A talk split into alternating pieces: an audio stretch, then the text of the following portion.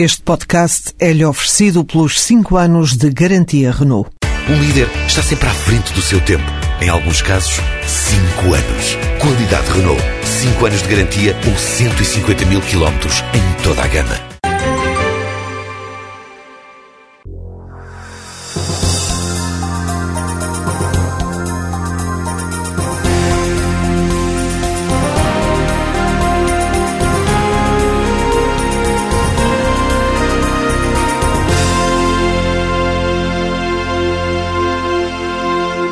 O Ministro da Economia começou por ser responsável por uma superestrutura que tem vindo a ser redimensionada e a perder algumas competências. Há dois anos que é também o foco de todas as especulações sempre que se fala em remodelar o Governo. Ganhou protagonismo esta semana com as medidas anunciadas para revitalizar a economia e está hoje no Gente Conta. Bom dia, Dr. Álvaro Santos Pereira. Bom dia. Bom dia. Porque demorou o Governo dois anos a perceber que tinha de dar mais uh, atenção à economia? Não era possível ter começado antes?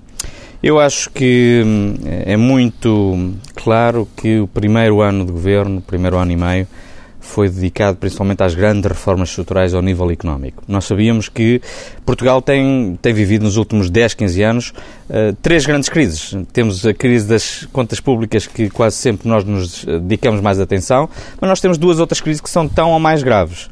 Uh, uma é a crise da dívida externa, e outra é a crise da competitividade. A crise da dívida externa deve-se não só ao endividamento do Estado, mas deve-se também à crise uh, ao endividamento das famílias, que é mais de 100% do nosso PIB, e ao endividamento das empresas. Nós temos as PMEs mais endividadas de toda a Europa. Uh, um endividamento que ultrapassa os 150% do nosso PIB.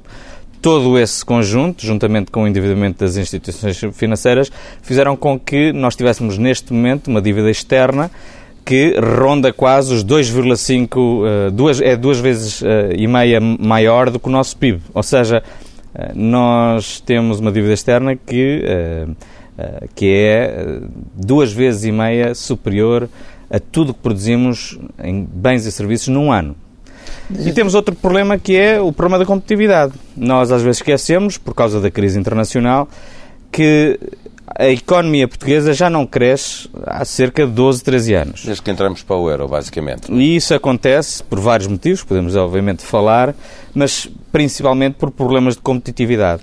Portanto, nós tínhamos que, eh, muito claramente, atacar os problemas de competitividade através de um programa de reformas estruturais muito forte e que, fosse, eh, e que pudesse acontecer no primeiro ano de governação, primeiro ano, um ano e meio, e para logo a seguir estabilizar também o sistema financeiro. Repara que o nosso sistema financeiro, quando nós assinámos um memorando de entendimento e logo em, seguida uh, passou por momentos de bastante dificuldade e precisava de, como os economistas dizem, desalavancar, ou seja, diminuir também o seu, o seu endividamento.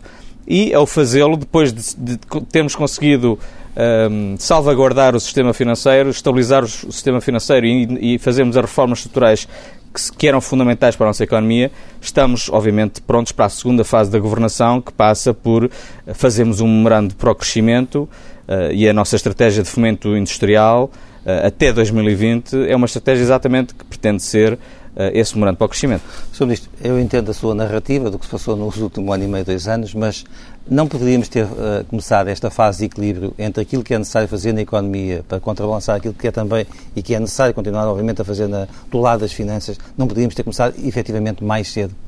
Uh, antes, antes que os empregos, e deixe-me juntar também esses dados, chegasse aos 18%, antes que a economia batesse tão no fundo e que o país estivesse tão fizemos... socialmente instável como está? Eu acho que quando a história deste período for feita, veremos muito claramente, e aliás isso é, é dito uh, por vários outros ministros de outros países uh, e até mesmo primeiros-ministros, quando fizermos a história deste período e olharmos de fora uh, ou externamente para o que está a acontecer neste momento em Portugal, veremos que as reformas que foram feitas no primeiro ano e meio são reformas muitíssimo profundas. Não há outro país na União Europeia que nos últimos 15 anos fez tantas reformas a nível reformas, económico... Mas também despejamos, uh, isso foi feito com muita austeridade. Eu pergunto, é, não foi a austeridade excessiva? Foi, eu, como sabe, uh, a nossa prioridade ao nível de reformas económicas foi, uh, primeiro, conseguir um consenso social para essas reformas sociais, para essas reformas poderem surtir efeito e poderem ser implementadas. Foi por isso mesmo que no primeiro meio ano de governação eu dediquei muita da minha atenção a, termos, a conseguirmos chegar a um acordo de concertação social, que eu penso que foi preponderante e continua a ser preponderante para mantermos o consenso social, para mantermos o diálogo social e principalmente para ganharmos a credibilidade externa que hoje temos. Eu penso que a credibilidade externa que hoje temos se deve não só à nossa trajetória de consolidação orçamental, mas deve-se às, às, reformas económicas e à concertação social. Portanto, o primeiro ano de governação foi dedicado exatamente a conseguirmos chegar a esse acordo de concertação social. Após o acordo hoje, de concertação social. Diria que hoje Portugal eh, é um país eh, bom para um investidor? já, já respondo à sua pergunta. Mas após o acordo de concessão social, nós implementámos todo, toda uma série de reformas que passaram não só uh, ao nível da lei da concorrência, reforma laboral, uh, licenciamento zero para a indústria, que já estão no terreno. Como sabe, os parceiros uh, queixam-se que algumas medidas para a competitividade, para a economia que estavam previstas nesse, nesse acordo não foram implementadas. Deixe-me só terminar, só favor. Uh, tivemos rendas na energia que foram cortadas em 2 mil milhões. Pela primeira vez desde o início da nossa democracia tivemos uh, empresas públicas ter resultados operacionais positivos no final do ano, que aconteceu no ano passado. Uh, fizemos reformas ao nível das ordens profissionais, uh, fizemos reformas praticamente em, todo, em todos os campos, inclusivamente no, no capital de risco público. E, portanto, essas reformas eram essenciais para nós conseguirmos revitalizar o nosso tecido empresarial e, principalmente, para conseguirmos dar mais competitividade à nossa economia. Feitas essas reformas, como eu disse, passamos à segunda fase da governação, em que temos que pensar a economia não só com as urgências do curto prazo, que são principalmente o desemprego e a questão de financiamento, mas principalmente lançarmos as bases para voltarmos a crescer de uma forma sustentada e duradoura. Para que tal aconteça, continuo a pensar e estou perfeitamente convicto precisamos ter dois consensos em Portugal. Precisamos ter o consenso social ou seja, o diálogo social com os parceiros sociais tem que ser mantido uh, por por, a todo custo. Uh, ou seja, acho que é fundamental nós mantermos esse consenso e o Governo tudo fará para continuar a manter esse consenso social. E, por outro lado, nas grandes reformas Uh, ou nas grandes, há duas ou três etapas que é preciso fazer, nomeadamente ao nível da estabilidade fiscal, da estabilidade legislativa, tem que haver um consenso político alargado e penso que nesta segunda fase da governação é essencial que tal aconteça. Mas se, então, se, o, se, se o Partido Socialista uh, corresponder à chamada que lhe foi feita recentemente. Só Eu penso que quando o Partido Socialista eh, estiver uh, com, com, em relação ao, ao nosso memorando de crescimento, penso que o Partido Socialista poderá, uh, com, com uh, sabendo que o país precisa destes consensos, penso que haverá margem para nós uh, conseguirmos consensos. Deixe-me repetir a pergunta. Portugal é hoje já um país amigo do, do investimento? É um país que certamente está a criar um pacote de competitividade que não tinha há, até há pouco tempo. Portanto, Neste momento, o país já é, graças às reformas na justiça, na parte laboral, nos licenciamentos, no combate à burocracia, é um país bem mais amigo do investimento do que era uh, há uns anos. Uh, obviamente, ainda não estou satisfeito e o Governo não está satisfeito. investir em Portugal? Nós precisamos ter mais uma ou duas componentes para nos tornarmos verdadeiramente competitivos à escala europeia e à escala mundial. Primeiro, competitividade fiscal. É por isso mesmo que nas medidas deste memorando para o crescimento são muito baseados, um dos eixos, dos oito eixos de, de, de, de, atuação passa pela competitividade fiscal. Nós temos que ter mais competitividade fiscal, é por isso mesmo que a reforma do IRC, baixando o IRC de forma inequívoca, uh, mas gradual, irá dar-nos uma competitividade onde? fiscal importante. Desceu o IRC até onde? Uh, e a segunda, a segunda parte, obviamente, tem que ser ao nível do combate à burocracia. Uh, eu acho que este, uh, assim como mencionei no briefing do Conselho de Ministros, eu acho que é importante referir que esta descida do IRC terá que ser, primeiro, significativa e, em segundo lugar, é importante que o Partido Socialista esteja também Mas não envolvido, quer, não quer admitir uma, uma meta? envolvido nesta redução do IRC para que uh, haja, como disse, estabilidade fiscal para os investidores. E, portanto, voltando à sua pergunta, se me pergunta se Portugal é um bom destino para o investimento estrangeiro, eu penso que Portugal começa a ser um bom destino para o investimento estrangeiro e ficará certamente um destino muito competitivo quando acabarmos com as reformas dos licenciamentos e do combate à burocracia. O nosso objetivo é ter Portugal no top 5 do Doing Business uh, do, do, Banco Mundial ao nível dos licenciamentos, portanto, dos países mais competitivos do mundo, mas também uh, conseguimos a competitividade fiscal que para nós é Doutor essencial. Santos, repito-lhe duas perguntas. Qual é a meta no IRC? E a outra pergunta que lhe tinha feito e que também não me respondeu é porque é que as, uh, algumas, algumas medidas para o crescimento económico foram assumidas em sede de concertação social ficaram na gaveta até este momento? Quais foram as que ficaram na gaveta? Os parceiros sociais estão sempre a queixar. Diga-me quais são. Não, mas desculpe, deixe-me fazer, deixe-me ser eu a conduzir a, a, entrevista. Acha que não, não ficou nada por fazer, é isso que me está a dizer? Não, não, não. O acordo de concertação social foi dos acordos mais abrangentes que uh, foram escritos nos últimos anos. É um acordo para as políticas ativas de emprego, é um acordo para a parte laboral, mas é um acordo principalmente para a competitividade. Eh, é um acordo que abrange desde a lei da concorrência, que foi implementada, a eh, medidas para o empreendedorismo e inovação, eh, como, obviamente, para as políticas ativas de emprego. Nós, neste momento, estamos a falar com os parceiros sociais, e nós já dissemos isso várias vezes, que nas políticas ativas de emprego pensamos que temos que melhorar a eficácia, temos que simplificar, temos que melhorar a divulgação dessas políticas ativas de emprego e, obviamente, os parceiros sociais estão a trabalhar connosco para nós conseguirmos tornar-nos mais eficientes ao nível das políticas ativas de emprego também. Uh, ao nível das, das políticas uh, públicas para o empreendedorismo, para a inovação, para a concorrência. Acha que foi tudo, foi tudo feito uh, aquilo que estava não. subjacente ao, ao, a esse entendimento? O acordo de concessão social não foi um acordo para se fazer, era um acordo de tal modo abrangente que não se podia fazer todas as medidas em meio ano ou um ano. Portanto, era um acordo para os próximos anos.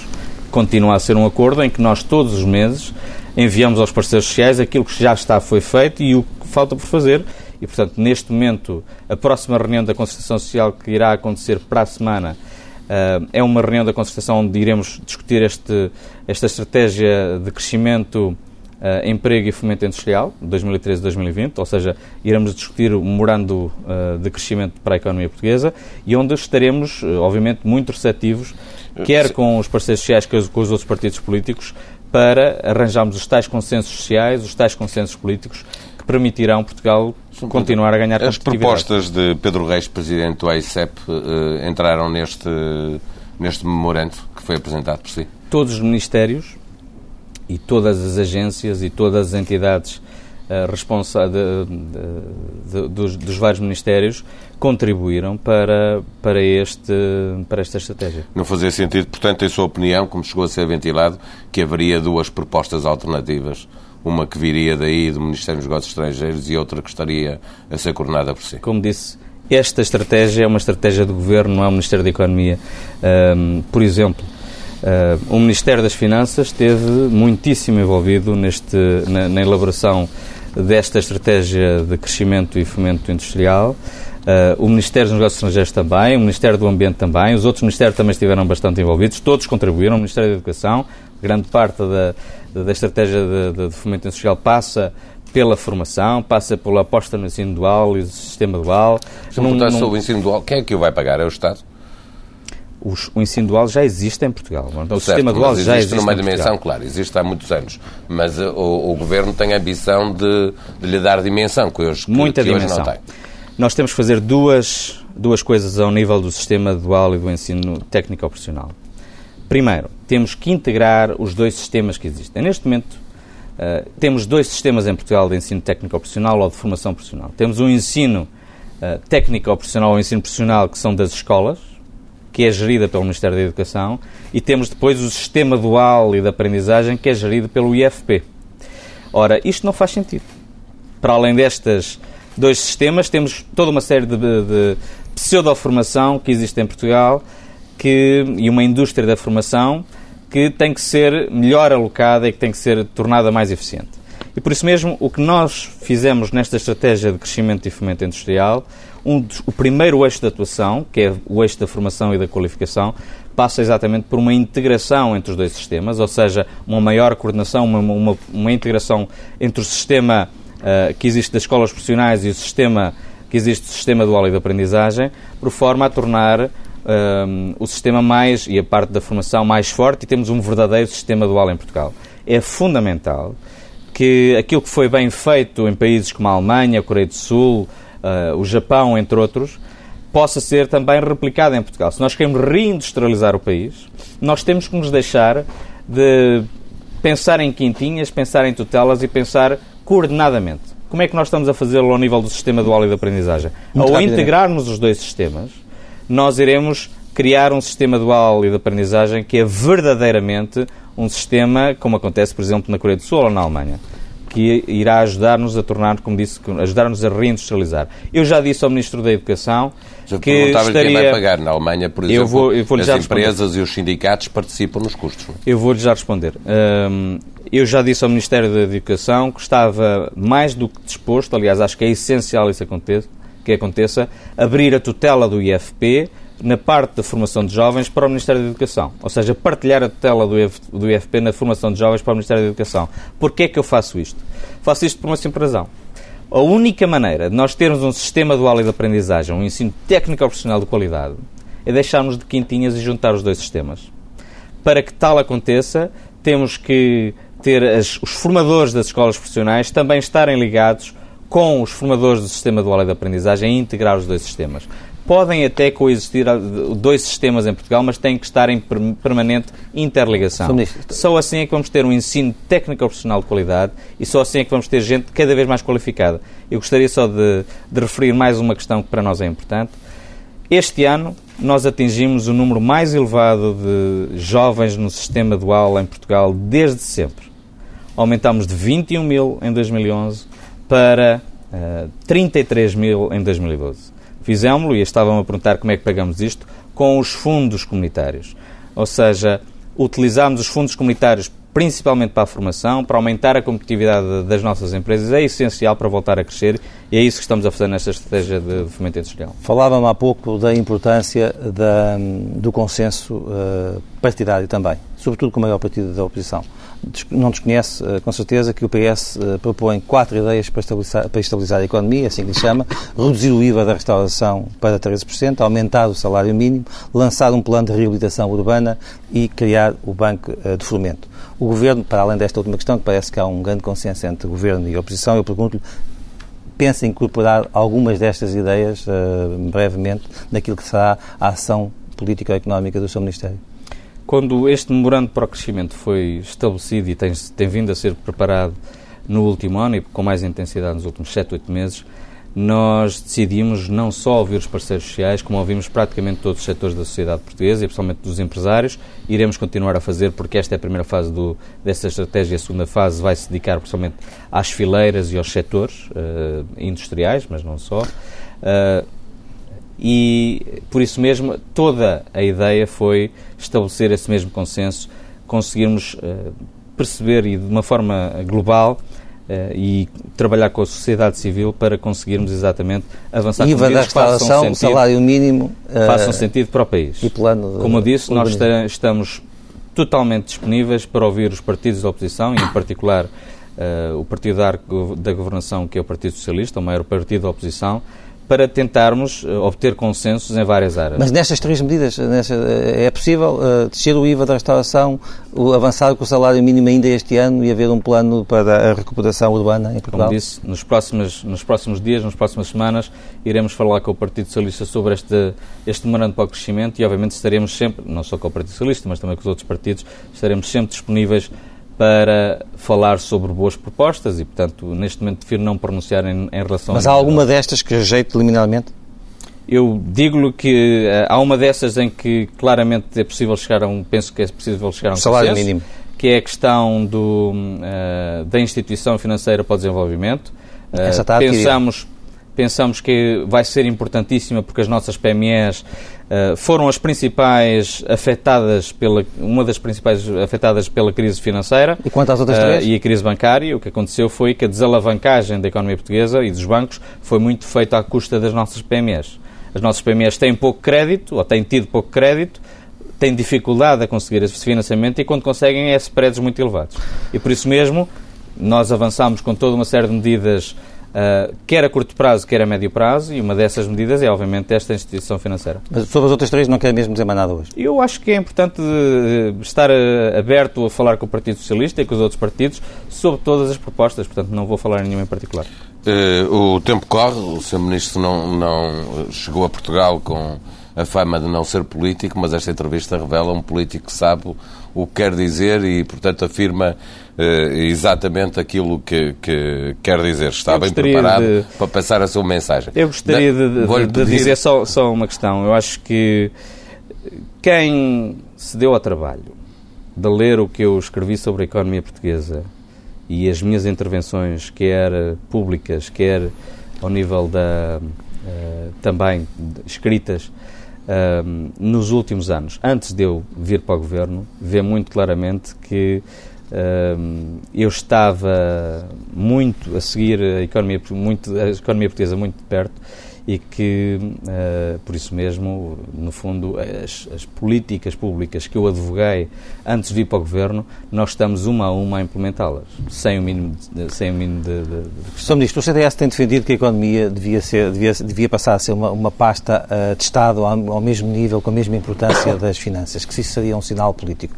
É também essa o seu, uh, a sua opinião, o seu entendimento? Era bom para, para a governação de Portugal que isso acontecesse?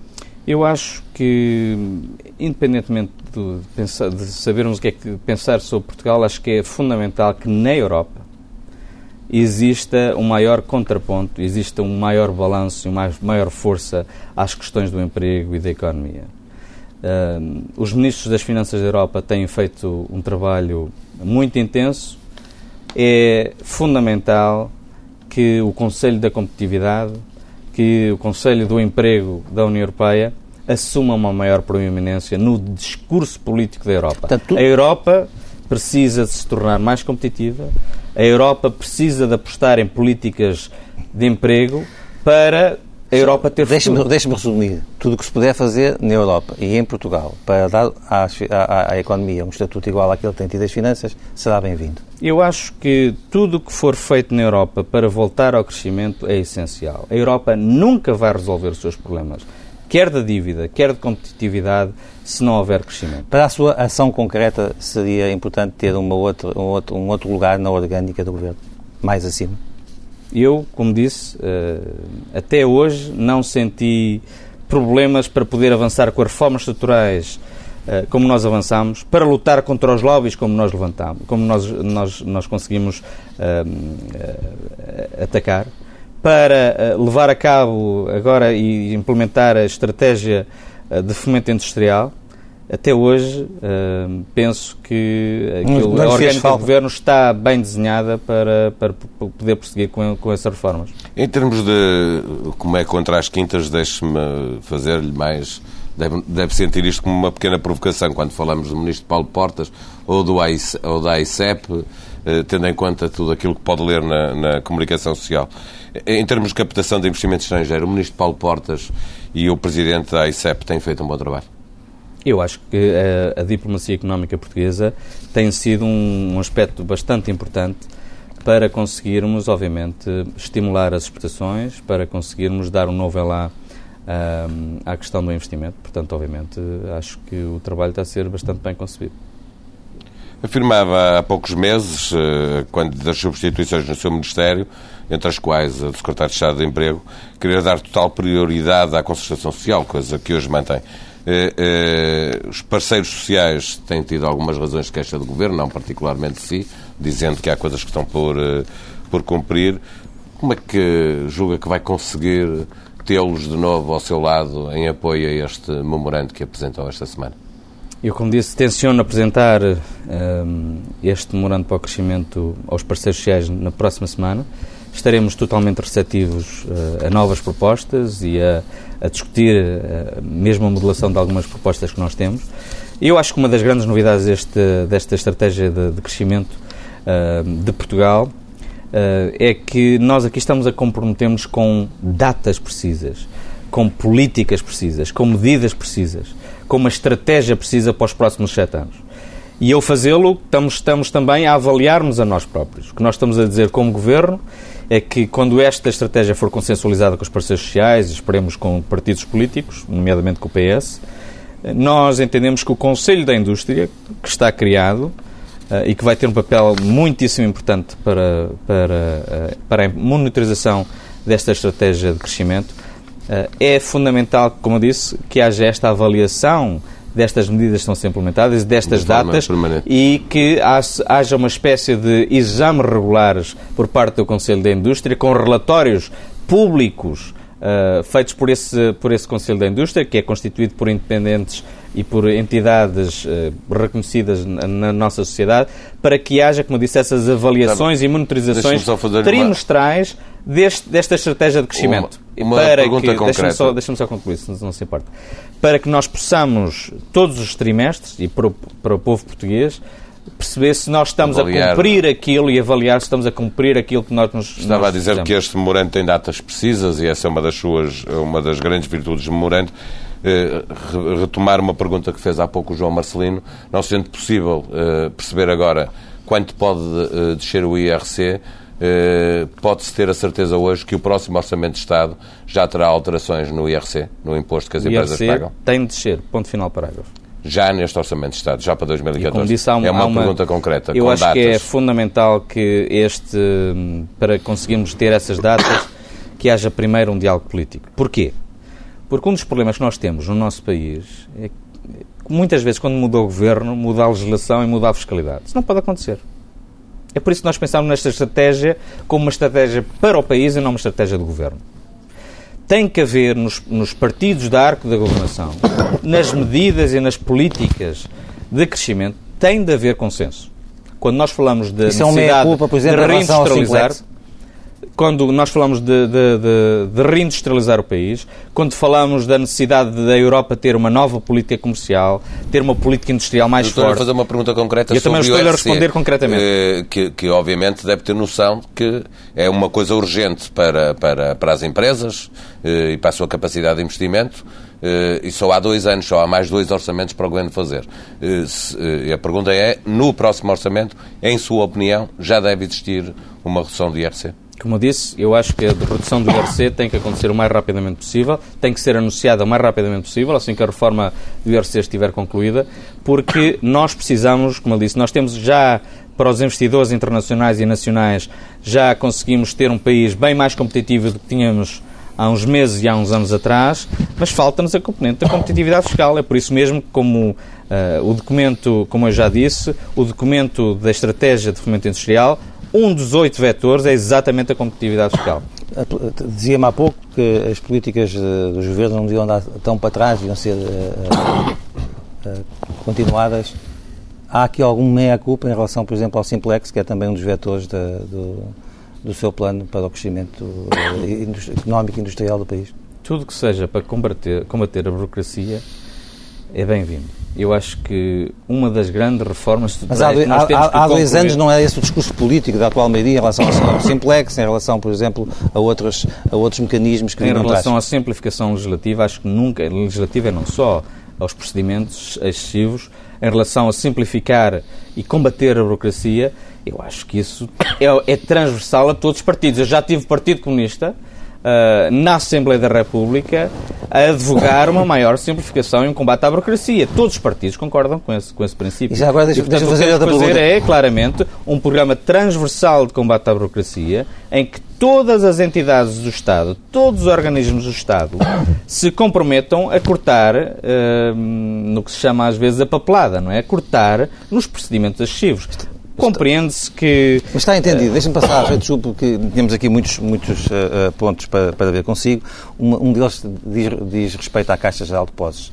Lembramos que há pouco tempo estava na praça pública a discussão sobre a privatização da Caixa. Agora parece que, afinal, sempre dá, sempre dá jeito ao Governo ter a Caixa no seu perímetro de ação para poder uh, aconselhar que haja um maior financiamento às empresas. Isso claramente é um dos um dos, uma das intenções do Governo. Nós entendemos que a Caixa Geral de Depósito tem de liderar como banco público e como Estado é o, é o único E deve continuar a ser um banco público. Uh, como disse, a Caixa Geral de Depósitos deve ser uh, uh, o principal líder de ser o líder no financiamento da economia. Não quer responder isso sobre se deve continuar? Eu acho que essa questão não está em cima da mesa, portanto não vale Já esteve a falar. Mas... mas não está. A incapacidade do Governo para comunicar tem sido muito escrita, muito analisada, eh, quer por políticos, quer por eh, jornalistas.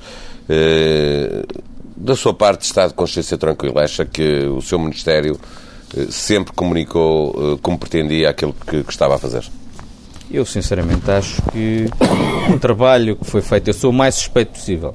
Portanto, estou a dizer isto, obviamente, com, com sou suspeito a falar sobre essas matérias, mas eu penso que o trabalho do Ministério da Economia, quer seja ao nível das PVPs, das rendas de energia, nas reformas todas que foram feitas, um, é bastante superior à, à, àquilo que tem sido a nossa capacidade, muitas vezes, de, de comunicar efetivamente ou eficazmente estas medidas. Eu já disse isso publicamente penso que, uh, sem dúvida nenhuma, que ao nível da comunicação, às vezes, nós não temos explicado tão bem as medidas como talvez uh, pudéssemos. Uh, acontece muitas vezes, isso acontece, penso eu, às vezes com a torrente de coisas que se tem que fazer e com reformas que, abrangentes que foram implementadas, muitas vezes faço uma grande reforma e Uh, comunica-se, mas depois, como se tem que partir para imediatamente para outras questões, muitas vezes não. A atenção à comunicação uh, talvez não tenha sido a, a maior. Sr. Ministro, esta, esta, entrevista está a ser muito sobre grandes linhas e está a ter muito poucas uh, coisas concretas. Eu pergunto, há pouco falava na, uh, quanto a interesses instalados. Já não é a primeira vez que se refere a isso. É capaz de dizer onde é que estão esses lobbies, esses, esses interesses instalados que têm obstruído a governação económica do país? Eu acho que é mais claro que o Ministério da Economia é um ministério onde os lobbies estão por todo lado. Sim, mas isso, é? Portanto, isso, isso, é, é, do, isso é do público, é do, é do entendimento mas mais público. habitualmente, o Ministério da Economia, ainda por cima agora como tem a, a questão das obras públicas, uh, os lobbies uh, é um, são, são, e os interesses instalados estão por todo lado. Ora, nós tínhamos duas possibilidades. Uh, ou cedíamos perante os lobbies, ou os lobbies teriam de ceder perante nós. Está a ganhar eu, essa batalha? Eu, uh, quando tive o meu secretário de Estado anterior da Energia, o engenheiro Henrique Gomes, quando saiu, eu tive um dos principais presidentes das produtoras da energia elétrica em Portugal a telefonar para várias pessoas a celebrar com champanhe. Estava a pensar que nós não íamos cortar mais nas rendas de energia. Enganou-se. Nós cortámos 2 mil milhões de euros nas rendas da energia, fizemos-lo e fazíamos outra vez. Porquê? Porque o que foi criado nos últimos anos foi toda uma série de sobrecustos, toda uma série de rendas que tinham de ser cortadas. Acredito e por isso mesmo, independentemente, independentemente da forma como faríamos, era essencial que cortássemos nestas rendas e o, Secretário de Estado atual, o, o Dr. Artur Trindade, tudo fez e, e, conseguiu para cortar esses 2 mil milhões de euros que, que nos propusemos. Em relação ao financiamento, está contente com as verbas que vai poder movimentar nos próximos dois anos no apoio às. digamos que o volume, o volume de financiamento é aquele que, que, que neste momento, eh, digamos que é razoável para a economia portuguesa e para as, empresas começarem a funcionar? Um dos problemas que nós tivemos nos últimos anos, não só em Portugal, mas países como a Espanha, a Itália eh, e outros países em dificuldade também, foi que a União Monetária não tem trabalhado de uma forma uniforme. Ou seja, a União Monetária devia financiar, permitir que o financiamento de empresas na Alemanha, PMEs na Alemanha, fosse mais ou menos à mesma taxa que as, as PMEs em Portugal, ou na Espanha, ou na Itália, pudessem aceder a crédito.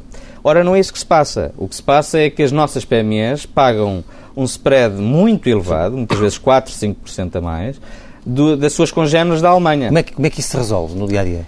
E, e por isso mesmo uh, é fundamental não só utilizar os instrumentos que nós temos ao nosso dispor, PME Crescimento, uh, fundos de revitalização, uh, InvestCren, outras linhas de crédito que nós temos lançado, também, como agora fizemos, avançar, tensionar avançar com uma instituição financeira de desenvolvimento em que podemos juntar todos os instrumentos que nós temos neste momento e o chamado Banco de Fomento aumentar ainda mais uh, com reembolsos da, da, do CRAN e por isso mesmo dar maior músculo financeiro uh, a essa instituição para podermos aumentar o financiamento das nossas empresas. Mas, mas não mas chega. vai conseguir mexer no spread? Mas não chega.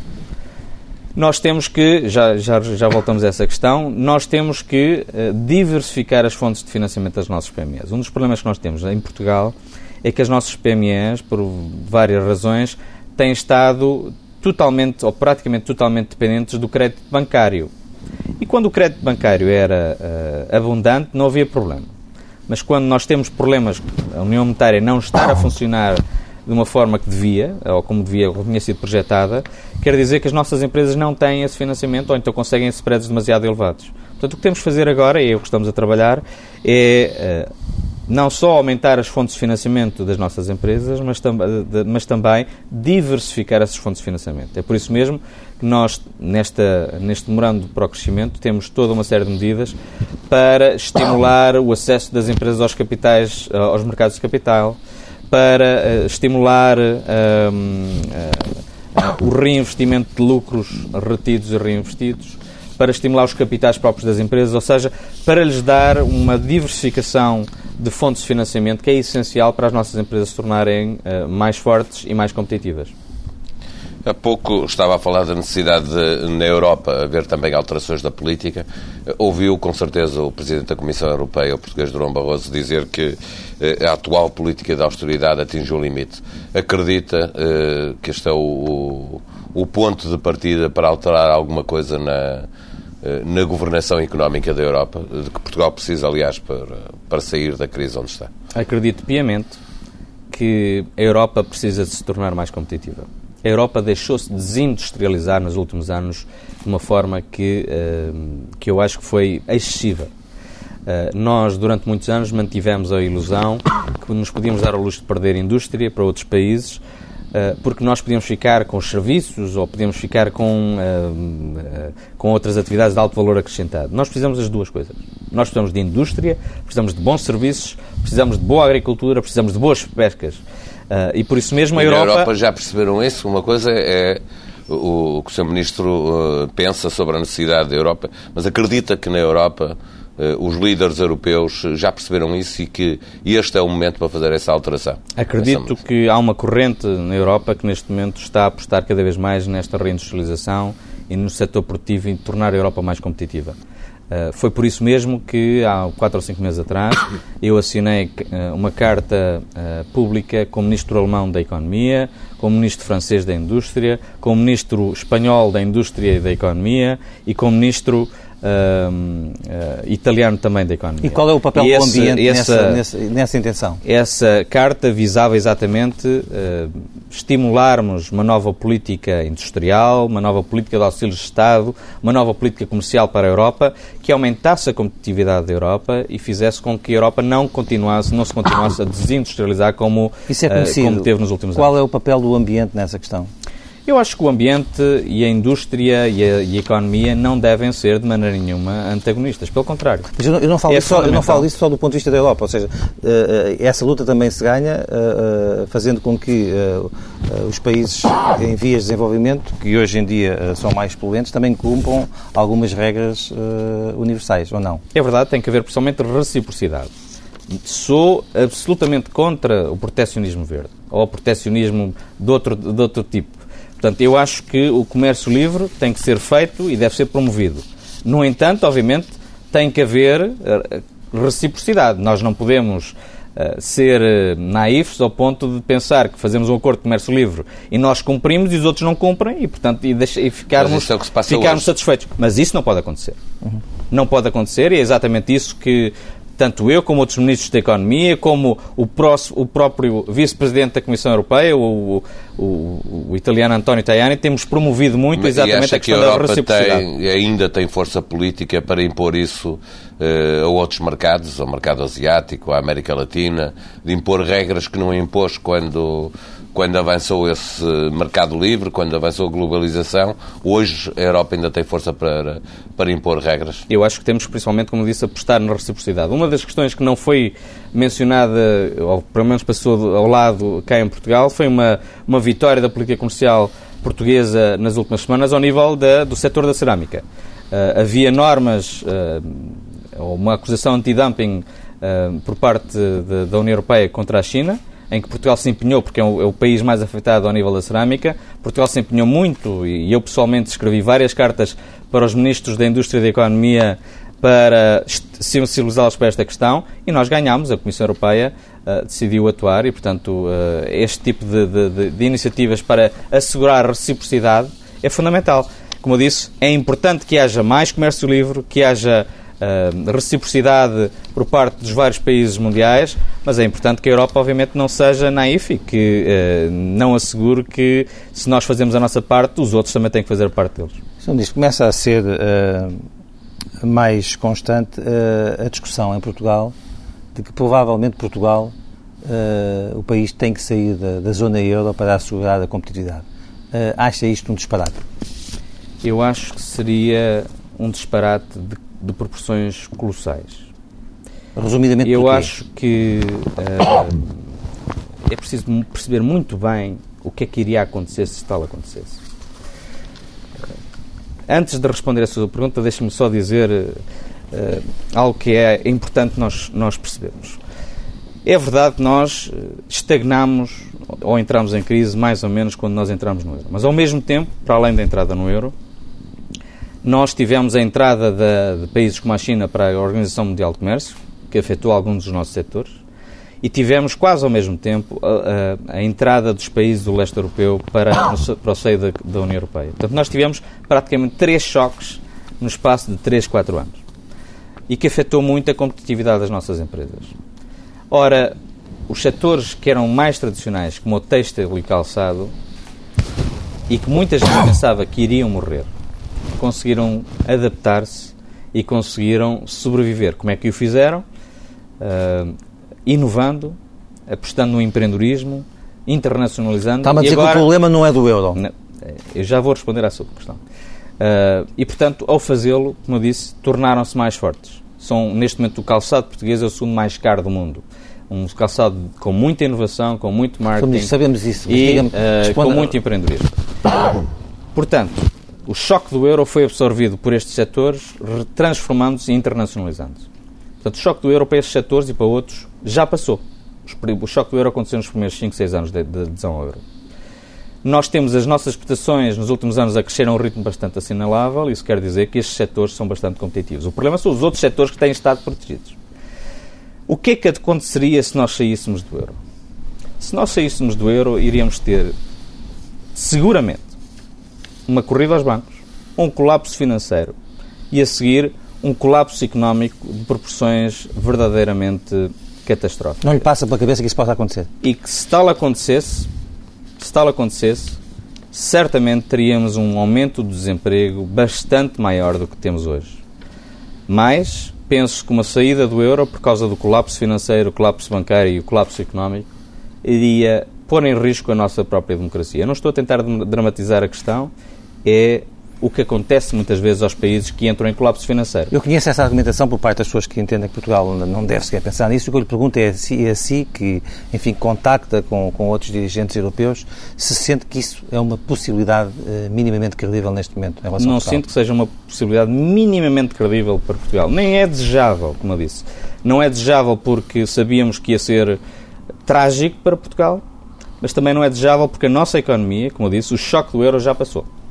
Sr. Ministro, para fechar esta entrevista, o senhor eh, é, na esfera mediática eh, e política, eh, um ministro em que permanentemente se fala, quase desde o início, que pode ser remodelado ou que está ser remodelado.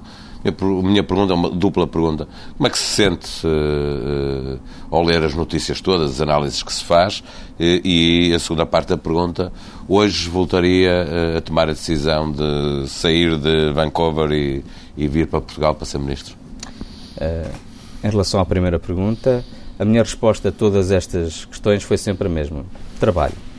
Eu, desde o princípio, nunca me deixei afetar por esta ou aquela notícia. Eu sabia que ia para um Ministério de Lobbies, sabia que esses lobbies mais cedo ou mais tarde iam atacar, sabia que o meu ministério é um ministério muito apetecível e por isso mesmo também sabia muito bem o que é que era preciso fazer para a economia portuguesa voltar Acha a crescer. que é apetecível, deixe-me interrompê-lo com uma provocaçãozinha, apetecível para o CDS ou para algum elemento do, de algum dirigente do CDS? Como eu disse, eu sabia que desde o princípio o meu ministério ia estar sob fogo. Só que também sabia muito, desde o princípio o que é que era preciso fazer para voltar a crescer, o que é que nós precisávamos fazer para atacar os nossos problemas de competitividade. E por isso mesmo, como eu disse já várias vezes, se eu tivesse que reescrever o livro que eu escrevi antes de vir para o governo, onde expliquei muito claramente o que eu achava que era preciso fazer para o país, pouco mudava nesse livro. Acrescentava uh, um pouco mais ao nível da estratégia de fomento industrial, certamente, acrescentaria algo ao nível dos licenciamentos, mas mudaria muito, muito pouco em relação ao que eu escrevi. Portanto, a governação, os últimos dois anos, não mudaram a minha maneira de pensar ao nível da estratégia para o crescimento. Sente que tem a confiança total do Primeiro-Ministro? Sinto.